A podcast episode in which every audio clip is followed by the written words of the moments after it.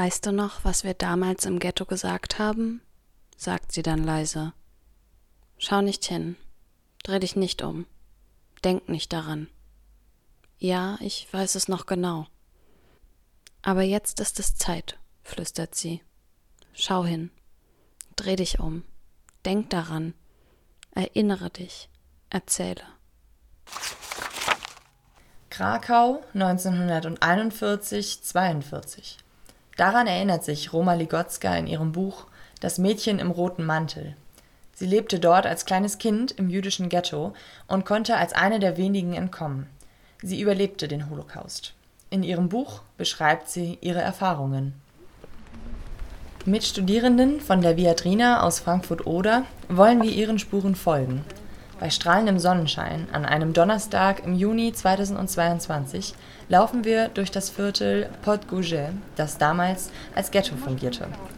Später am Tag sind wir mit der mittlerweile 83 Jahre alten Frau verabredet.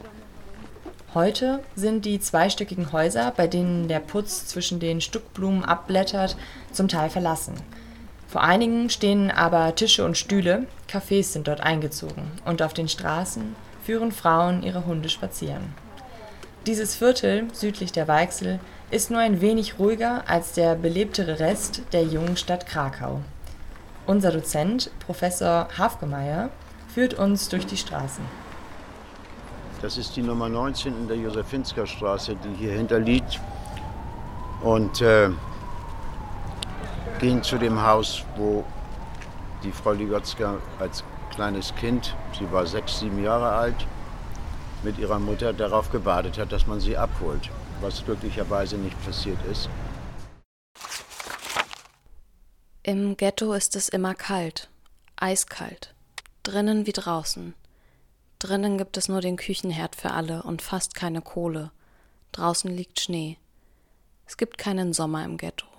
Es gibt überhaupt keine Jahreszeiten und kein Sonnenlicht. Alles ist immer dunkel und grau. Wir stehen auf der Straße und frieren. Viele, viele Menschen. Überall sind viele Menschen. Die einen haben große Hunde, tragen Gewehre und passen auf. Sie schießen auf wen sie wollen. Vielleicht auch auf mich. Die anderen, das sind wir. Die Juden. Wir müssen warten. Immer warten. Im Stadtgebiet Krakau wird mit sofortiger Wirkung ein in sich geschlossener jüdischer Wohnbezirk gebildet, in dem alle in der Stadt wohnenden Juden Wohnung zu nehmen haben. Außerhalb des jüdischen Wohnbezirks ist den Juden das Wohnen ausnahmslos verboten. Im heutigen Podgoujet biegen wir zweimal links ab und landen vor dem ehemaligen Haus von Roma Ligotzka. Und hier sieht man noch mehr, weil die Häuser sind ja völlig heruntergekommen, über die Jahrzehnte, Jahrhunderte hinweg wie das mal ausgesehen hat. Verputzt, also gemauert und verputzt, wie Sie sehen. Die Tür ist neu. Die, die, die, die, diese Stümpfe, wo man die Fahnenmasten reinsteckt, ist da. Und die Stromleitung war außen, wie sie hier aussieht. Als Kind überlebte Roma Ligotzka eine der größten und letzten Razzien im Viertel. Innerhalb weniger Stunden wurden an diesem Tag 1000 Menschen erschossen. Ihre Mutter versteckte sich mit ihr und daraufhin konnten sie das Ghetto verlassen.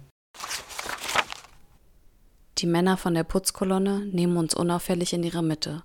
Sie setzen mich hastig zwischen die Koffer auf dem Karren, werfen eine Decke über mich. Die Putzeimer klappern. Die Räder des Wagens holpern auf dem Kopfsteinpflaster. Ich höre das gleichmäßige Wischwisch der Besen, die den blutigen Schnee wegkehren. Wir gehen durch das große Tor in die andere, die arische Welt. Hinter uns liegt das fast gänzlich verlassene Ghetto. Auf dem Rundgang durch das Viertel bekommen wir dann einen bedauerlichen Anruf. Frau Ligotzka geht es nicht ganz so gut, also hat sie heute Nachmittag, kann sie den Termin nicht wahrnehmen. Roma Ligotzka konnten wir nicht treffen. Es blieben uns also nur die Eindrücke der unbeweglichen Häuser. Nur durch ihr Buch Das Mädchen im roten Mantel hörten wir von ihren Erfahrungen. Die Eindrücke vor Ort ergänzten es.